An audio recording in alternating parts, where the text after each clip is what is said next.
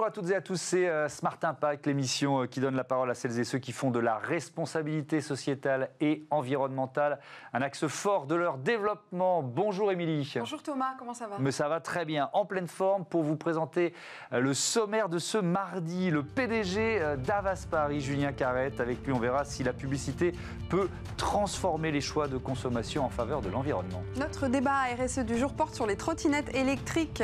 On essaiera de voir quels sont leurs impacts et puis dans Smart Ideas, Mélanie Marcel, c'est la présidente de SOS euh, Science, où quand la recherche scientifique se veut avant tout responsable. Voilà pour les titres, on a une demi-heure devant nous, c'est parti pour Smart Impact.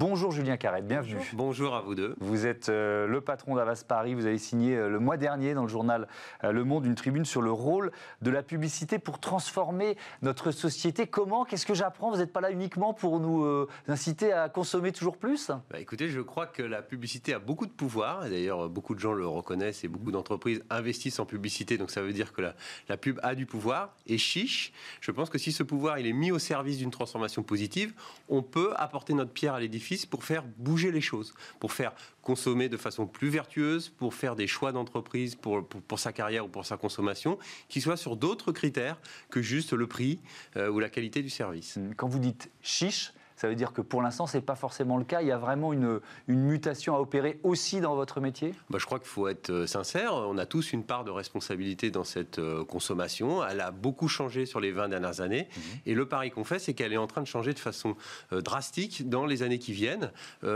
et je pense qu'on ne passera pas de 0 à 15% de bio sans publicité. On ne fera pas une transformation pérenne à la voiture électrique sans publicité, sans désir, sans projection positive sur les, les, les usages de demain. Donc la pub a un rôle formidable à jouer euh, dans cette transformation. Et les agences aussi, du coup, je crois que vous accompagnez même vos clients, hein, c'est ça? Vous mesurez euh, l'impact de, leur campagne, c'est ça? Absolument. On a lancé euh, un process depuis trois ans à l'agence pour d'abord éco-compenser les campagnes, les événements qu'on monte avec nos clients. Il y a une vingtaine de clients de l'agence, donc c'est pas encore suffisant, mais ça monte mois après mois qui participent à cette éco-compensation.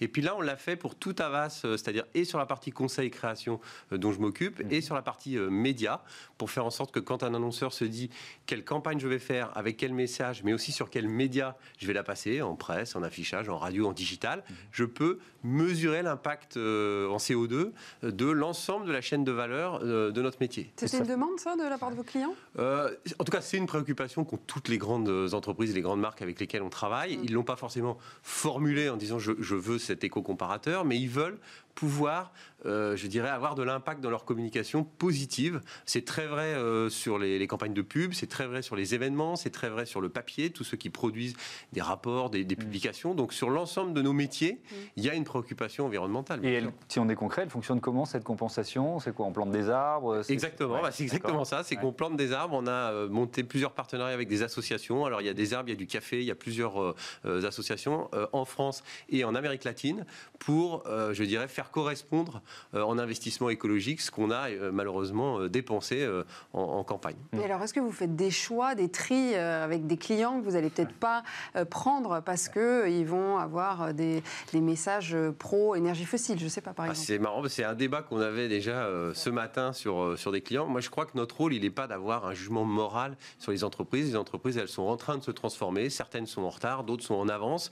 Nous, on n'a pas de jugement de valeur à apporter là-dessus. Nous, ce qu'on veut faire, c'est être dans la dynamique de transformation positive. Donc ceux qui sont en avance, bah, de leur faire jouer le rôle de moteur et d'inspiration pour le reste du marché, et puis planter des graines pour le futur. Ceux qui sont plus en retard, de mettre en scène leur transformation. On n'a pas de jugement euh, à apporter sur la maturité des entreprises. on va prendre un exemple concret euh, sur, euh, par exemple, les, voitures, publicité pour les voitures. Faut-il, comme le demande l'ancienne ministre de l'écologie de François Hollande, Delphine Bateau, interdire les publicités pour les SUV, les gros 4x4 je pense que c'est une question euh, industrielle compliquée. C'est-à-dire que moi, je ne suis pas euh, patron de Renault ou de, PSA. C'est-à-dire que je ne sais pas l'investissement exact qu'il faut faire pour passer de l'un à l'autre. Donc si on commence, nous, à dire faut arrêter la pub pour les SUV tout de suite, alors qu'ils ont besoin de l'argent qu'ils ont gagné grâce aux SUV pour développer une filière électrique qui est profonde, qui est lourde, qui demande aussi de l'équipement de, de, partenaires, je pense qu'on n'est pas à notre place. Par contre, essayer, par exemple, de mettre plusieurs personnes dans une voiture, dans une campagne publicitaire pour montrer que la voiture, ça s'utilise à plusieurs et pas seulement seul. Mmh. Par exemple,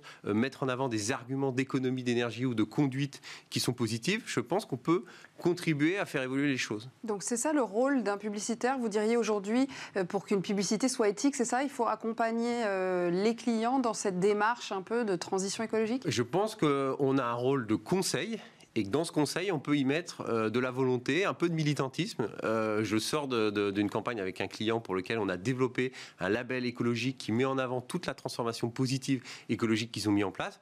On en a discuté ensemble et on a euh, dit à ce client que c'était un des critères clés de performance. Mm. Aujourd'hui, on a une étude chez Avas qui s'appelle Meaningful Brands et qui montre en gros que un tiers de l'image que se font les gens d'une marque, c'est sur des critères collectifs. Est-ce que je paye bien mes salariés? Est-ce que je produis en France?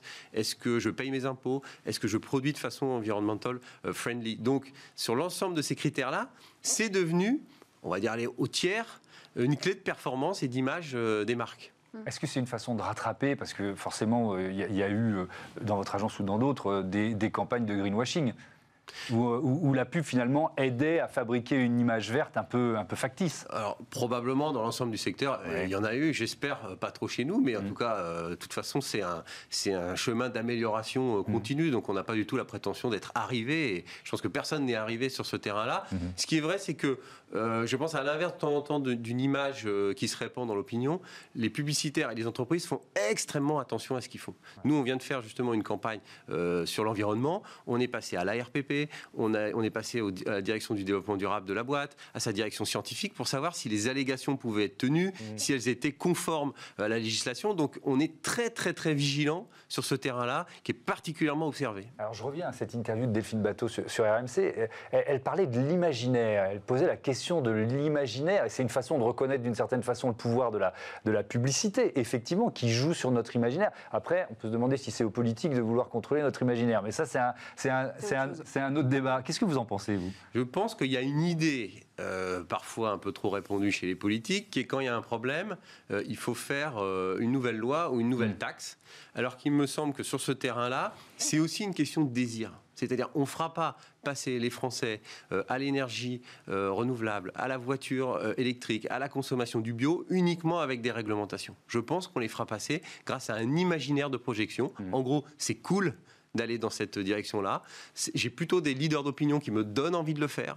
Je suis attiré par des marques qui sont particulièrement engagées. C'est déjà le cas pour la jeune génération beaucoup, et c'est en train de contaminer euh, l'ensemble de notre consommation. J'allais dire tant mieux, et nous, euh, on pense qu'on doit aussi être créateur de désirs positifs vers cette, euh, cette nouvelle économie. J'ai discuté avec un, un annonceur qui est très engagé en RSE, qui me disait c'est insupportable de, communiquer parce qu'on a peur de euh, justement qu'on nous reproche un greenwashing. Euh, donc on ne sait plus s'il faut communiquer sur ce qu'on fait. Est-ce que la, publicité d'aujourd'hui, c'est de la publicité de preuve, j'allais dire une communication de preuve, de résultats?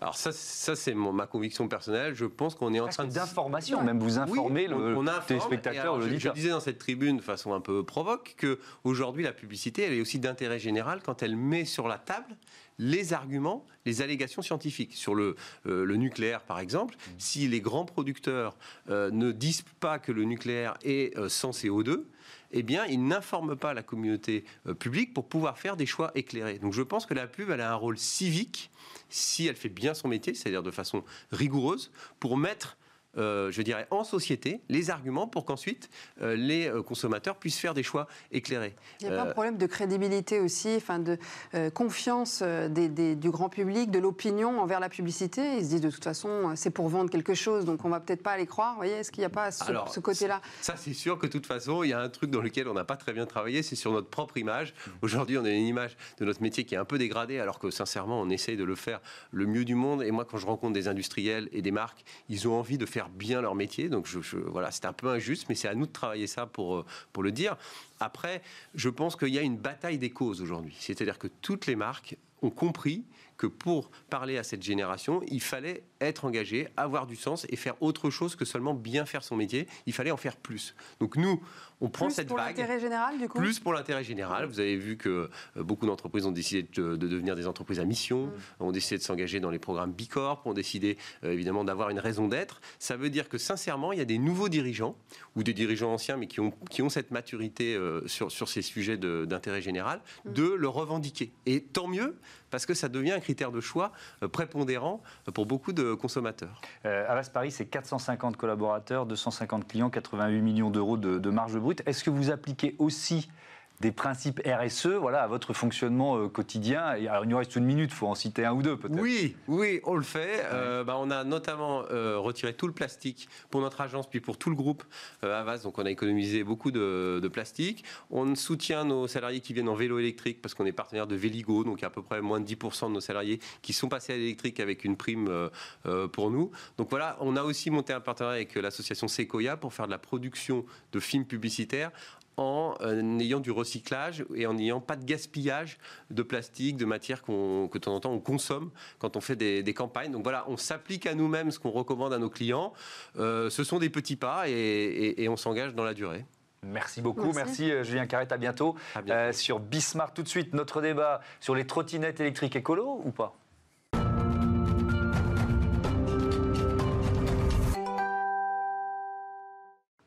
Contre les trottinettes électriques On va se poser la question de leur impact aujourd'hui avec nos deux invités. Julien Mouilleke, euh, vous êtes directeur de Bolt France, service de VTC qu'on ne présente Bonjour. pas. Bonjour et Bienvenue. merci d'être avec nous. Et Clément Fournier, rédacteur en chef de You Matters. Vous êtes spécialiste climat et environnement. Bienvenue à vous aussi. Bienvenue et merci d'être ici. Julien Mouilleke, euh, vous n'êtes pas contre, j'imagine. Depuis quand Bolt France euh, propose ce service de trottinette électrique? Alors, je vais d'abord faire un petit récapitulatif sur Bolt. Bolt, c'est la plateforme, la plus grosse plateforme européenne euh, de mobilité, euh, créée à Tallinn, en Estonie, en 2013. Euh, nous opérons dans 35 pays avec, avec 30 millions d'utilisateurs aujourd'hui, sous différentes lignes de service, à savoir le VTC, la micromobilité, composée de deux produits, les trottinettes électriques et les vélos électriques, la livraison de repas et la livraison de marchandises. Euh, donc, euh, bien sûr, aujourd'hui, en termes de micromobilité, les trottinettes électriques sont une réelle innovation, euh, adorée notamment à Paris et en France, dans toutes les grandes agglomérations. Donc oui, bien sûr, aujourd'hui, là, c'est une vraie alternative à la mobilité. C'est un produit qui fait part de la mobilité douce et donc qui, aujourd'hui, sert. Vous ne l'avez la pas lancé pour des raisons écologiques, la trottinette électrique, Alors, j'imagine. Alors, euh, la trottinette électrique a d'abord été lancée euh, pour répondre à la. apporter, on va dire, aux franciliens euh, une solution pour les derniers ki- kilomètres en proposant un service de mobilité douce. Donc aujourd'hui, les trottinettes sont écologiques.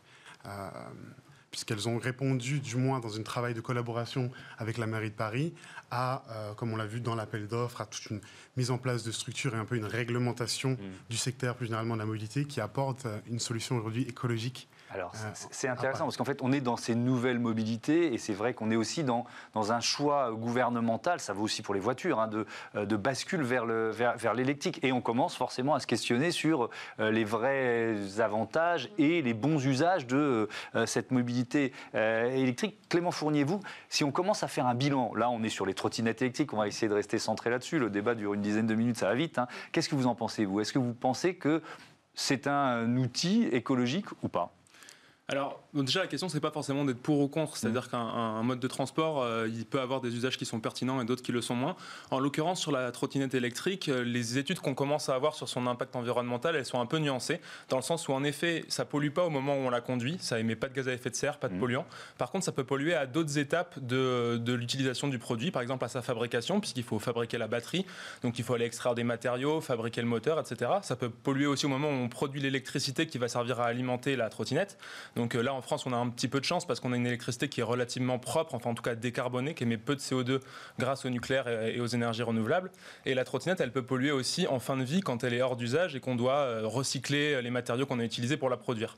Et donc si on fait le compte de tout ça, aujourd'hui, les études qu'on a, on a une étude de l'Université de la Caroline du Nord, par exemple, sur le sujet, montre que les émissions de CO2 d'une trottinette électrique, c'est entre 120 et 200 grammes de CO2 par kilomètre parcouru, ce qui est aujourd'hui équivalent ou même un peu supérieur à ce que fait une voiture euh, diesel, par exemple. Donc c'est pas extrêmement écologique euh, à, l'heure actuelle, mais ça peut s'améliorer si demain les opérateurs euh, essayent de mieux produire avec des, énergies plus propres, de mieux recycler, d'allonger la durée de vie des produits, voilà, ce genre de choses. justement, on va se poser la question de, l'évolution. Effectivement, je pense que les chiffres doivent se rejoindre. On a ces chiffres publiés par le Journal of Cleaner Production qui, qui dit que les trottinettes électriques en, en free floating, donc c'est celles qui sont en, location, hein, ont émis 13 000 tonnes de CO2 en un an à Paris. Donc ça tient compte de toutes les phases euh, de euh, production et de recyclage dont vous parliez euh, évidemment. Vous parliez tout à l'heure, Julien Mouilleke, des, critères donnés par la mairie de Paris pour créer le, service. On peut peut-être rentrer un peu dans le détail. C'est quoi le cahier des charges et est-ce que vous pensez qu'il peut évoluer ce cahier des charges pour être plus écologique? Alors, il y a un premier volet qui se base sur la sécurité et on va dire euh, toutes les, mesures mises en place euh, pour assurer euh, voilà, une bonne utilisation de, ces véhicules, de ce type de, transport.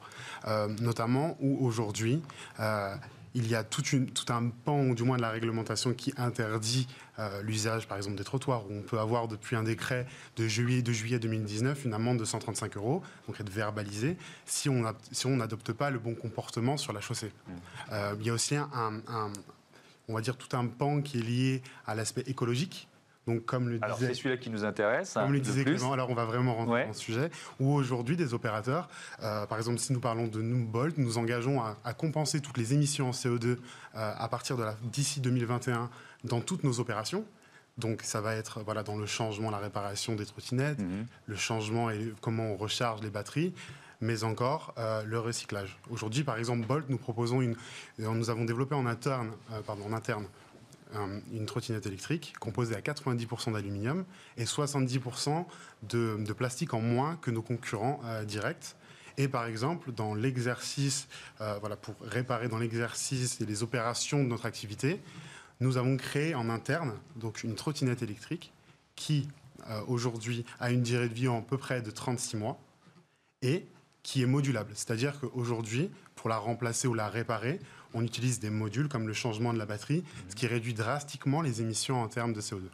Clément Fournier, finalement, ce qui pollue le plus, c'est moins la batterie, contrairement à ce qu'on pourrait euh, penser, et, plus les usages, c'est ça C'est ça. En fait, ce qui est important avec les trottinettes électriques, c'est de savoir quels usages elles permettent de faire en termes de transport. Alors, si je dois schématiser très rapidement, si vous prenez votre trottinette électrique pour remplacer un trajet que vous auriez fait en voiture, c'est intéressant. Si vous prenez votre trottinette électrique pour remplacer un trajet que sinon vous auriez fait à pied ou en transport en commun, sur le plan écologique, c'est pas hyper intéressant parce que vous évitez pas d'émissions de CO2. Donc, c'est plus complexe que ce que ça n'en paraît en fait. Voilà. Et puis on, a, on commence à avoir des données là-dessus. Il y a un rapport de l'ADEME avec le groupe Sisté qui, traite du sujet, qui montre qu'aujourd'hui 90% des utilisateurs de trottinettes électriques mmh. l'utilisent pour faire un trajet que sinon ils auraient fait à pied ou en transport en commun.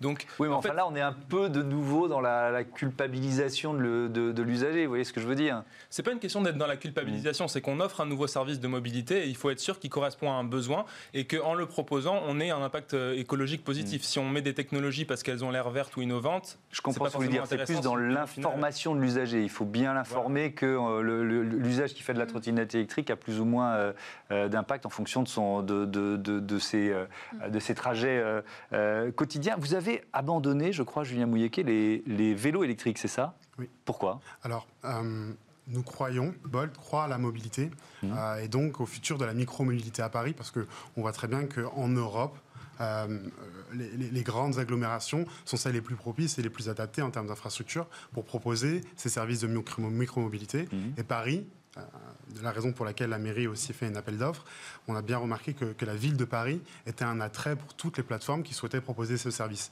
Nous, aujourd'hui, euh, de par la situation actuelle, sanitaire et un petit peu les conséquences économiques, mhm. on a décidé de retirer notre service, non pas parce que nous ne croyons pas aujourd'hui dans euh, ce produit, mais plus parce que chez Bolt, on a vraiment un, on a une très, on porte une très grande importance au fait de proposer le meilleur service possible.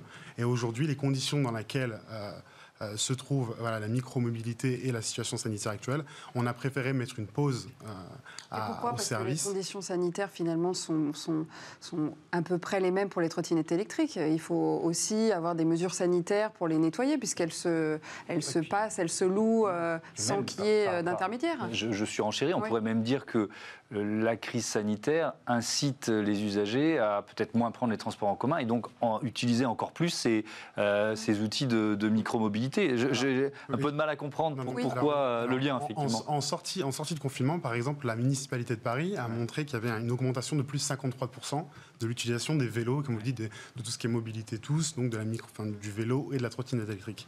Euh, nous, aujourd'hui, de par euh, voilà, la manière dont, nous opérions et avec le produit que nous avions dans les contextes actuels, on a préféré mettre une pause à nos opérations, non pas pour mettre une fin définitive mmh. à l'offre à Paris, mais plus pour voilà, euh, développer en interne, comme on l'a déjà fait sur notre trottinette électrique, un vélo répondant au mieux aux normes, etc. Ok, donc c'est une phase de, redéveloppement Exactement, du service. pour proposer le meilleur euh, service. Fournier, il y a aussi un problème de pollution visuelle, parce que c'est vrai qu'il y a beaucoup de, personnes qui nous disent, mais, enfin qui nous disent non, mais euh, il y a eu beaucoup d'articles notamment là-dessus, sur les trottinettes qu'on voit partout, sur les trottoirs tombés de partout. Ça aussi, c'est un problème. Moi, je ne serais pas forcément tellement d'accord là-dessus, dans le sens où s'il y a quelque chose qui pollue visuellement une ville comme Paris, c'est plutôt la voiture aujourd'hui. On a 50% de l'espace public qui est occupé par la voiture, pour les places de parking, pour les routes, etc. à côté de ça, les trottinettes, ça, me semble, ça me semble quand même un détail assez négligeable. On ne puisse pas circuler sur les trottoirs, ça vous dérange pas? Non, normalement, on est censé ne plus pouvoir les mettre sur les trottoirs. Donc après, c'est aussi la responsabilité à la fois des opérateurs et des consommateurs qui utilisent ces moyens de transport de les mettre aux endroits ad hoc. Donc mm. c'est pas le problème du mode de transport, mais de son usage. Le temps file vite, il reste moins d'une minute mm. trente. La, question, parce que ça, je trouve ça passionnant d'allonger de, la durée de vie des, euh, mm-hmm. des trottinettes électriques. Clément Fournier, euh, vous avez évoqué un certain nombre de solutions sur la modularité, euh, les matériaux qu'on utilise. C'est la bonne voie, ça, d'après vous? En fait, plus on utilise ces technologies longtemps, plus la pollution qu'elle a générée à sa fabrication est rentabilisée en quelque sorte. Mm. Donc si on utilise euh, cette euh, technologie qu'un an, on a un peu pollué pour rien à la fabrication. Si on garde 2-3 ans, c'est déjà mieux. Mais dans tous les cas, en fait, ces, ces, modes de transport, ils resteront légèrement polluants. Donc même si on les garde longtemps, il faut essayer de faire attention à comment on gère leurs impacts, etc. Le recyclage, par exemple, c'est un enjeu. Julien Mouilléquet, du coup, euh, vous, c'est un enjeu euh, et c'est une volonté chez vous, un objectif d'avoir des trottinettes plus durables? C'est exactement ça. Euh, aujourd'hui, de par la production et comme il l'a dit, de, l'entretien et même de, la fin de vie, il y a des gros enjeux environnementaux. Et pour nous, c'est voilà, une de nos priorités majeures d'assurer un produit qui dure plus longtemps et qui a un impact, on va dire, mesuré ou mesurable et un impact idéalement de zéro mm. sur l'environnement.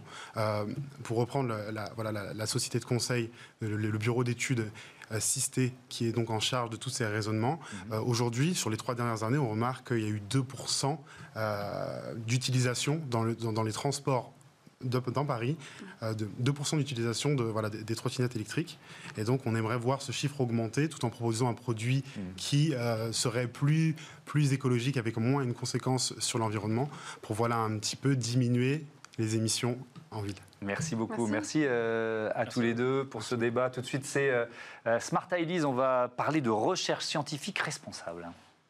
Smart Ideas avec BNP Paribas. Découvrez des entreprises à impact positif.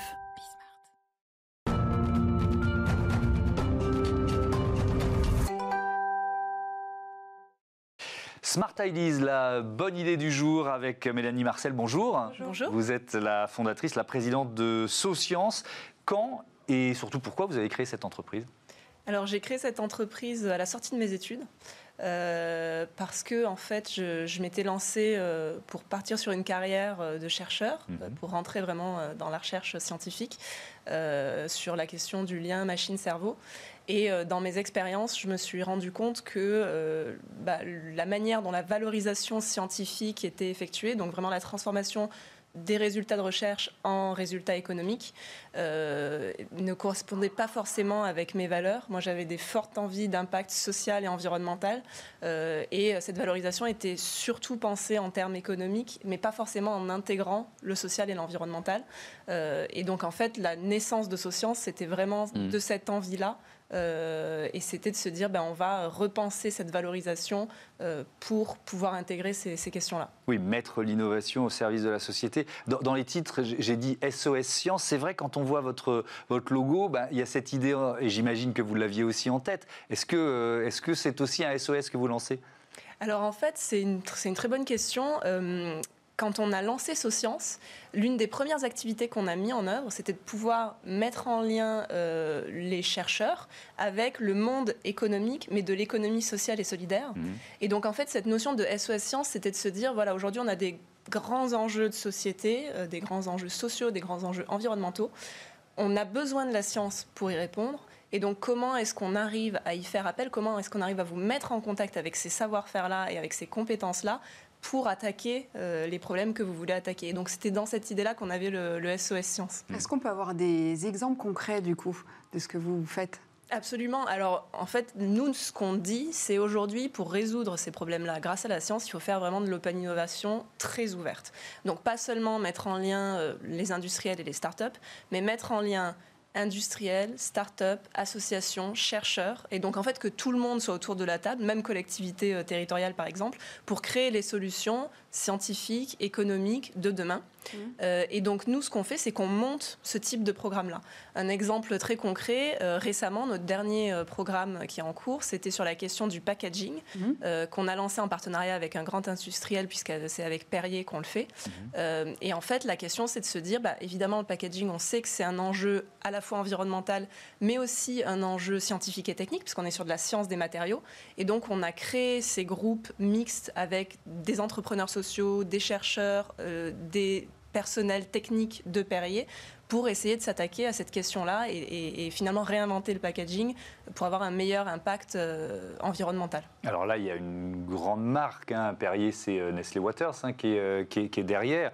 mais est-ce que d'une manière générale, l'économie solidaire et responsable, elle manque pas un peu justement de moyens pour s'offrir de l'innovation, de la recherche et développement, et donc, et donc les cerveaux des scientifiques? Exactement, et c'est pour ça qu'on existe, c'est que quand on fait ces groupes-là, on arrive à mettre en commun euh, bah alors à la fois une grande marque euh, qui peut se permettre euh, de faire appel à des scientifiques, mhm. mais aussi des plus petits acteurs qui ont besoin de l'expertise des chercheurs, mais qui vont aussi être très utiles à cette grande marque-là parce que bah, il y a besoin d'innovation, il y a besoin d'une manière de penser différente. Mhm. Et ces acteurs de l'économie sociale et solidaire, et eh ben en fait c'est les acteurs du monde de demain et ils voient les challenges d'une manière différente et donc ils sont très intéressants aussi pour ces grands industriels. Donc vous êtes l'intermédiaire entre, euh, j'allais dire, ces cerveaux scientifiques et puis les industriels, les entrepreneurs qui ont besoin de s'appuyer sur ces connaissances-là?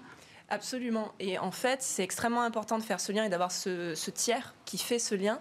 Parce qu'aujourd'hui, bah, on sait que toutes les notions de recherche partenariale, c'est extrêmement difficile à mettre en œuvre euh, tout seul. Mm. C'est des acteurs qui n'ont pas les mêmes langages, euh, qui se comprennent pas forcément, qui n'ont pas les mêmes temporalités. Donc nous, on est là pour mettre tout le monde en fait euh, d'accord et tout le monde sur un plan d'égalité pour pouvoir faire des vraies collaborations et qui vont mener à, des fruits euh, et des fruits pérennes, on espère. avec un label euh, mm. que vous avez lancé avec d'autres partenaires, que le label Innovation euh, Responsable. L'idée, c'est quoi? C'est d'abord d'identifier peut-être des, innovations et justement d'aider à les financer? C'est ces deux leviers dont on parlait? Alors, ça, c'est une très bonne remarque parce qu'aujourd'hui, l'innovation responsable, alors, c'est quelque chose qui est connu des acteurs de terrain. Donc, par exemple, nous, Socience, on est vraiment un expert. On aide, par exemple, la Commission européenne sur ces sujets. Mais c'est très peu euh, formalisé. Euh, et quand on n'est pas expert comme nous, on peut vite se perdre. Et donc, en fait, c'est l'idée de ce type de label-là. C'est de pouvoir mettre en place des grilles de critères, euh, de l'accompagnement pour pouvoir euh, vraiment faire des choses euh, dans le bon ordre, avec les bons acteurs. Mhm. et donc le principe même de ce label, déjà, c'est de faire connaître ce concept. Et puis, c'est de pouvoir agréger finalement les acteurs qui vont pouvoir accompagner, que ce soit les universités ou que ce soit les industriels, bah, dans cette direction, avec des vraies méthodologies et avec des vrais critères. Merci beaucoup. Merci. Mélanie Marcel. Bon vent donc à Socience euh, et, à, bientôt sur, euh, sur Bismarck. Voilà, c'est la fin de notre émission. Déjà. On se retrouve demain. Bah oui, c'est bon signe en même temps. à 9h, midi et, 20h30. 20h30. Ciao.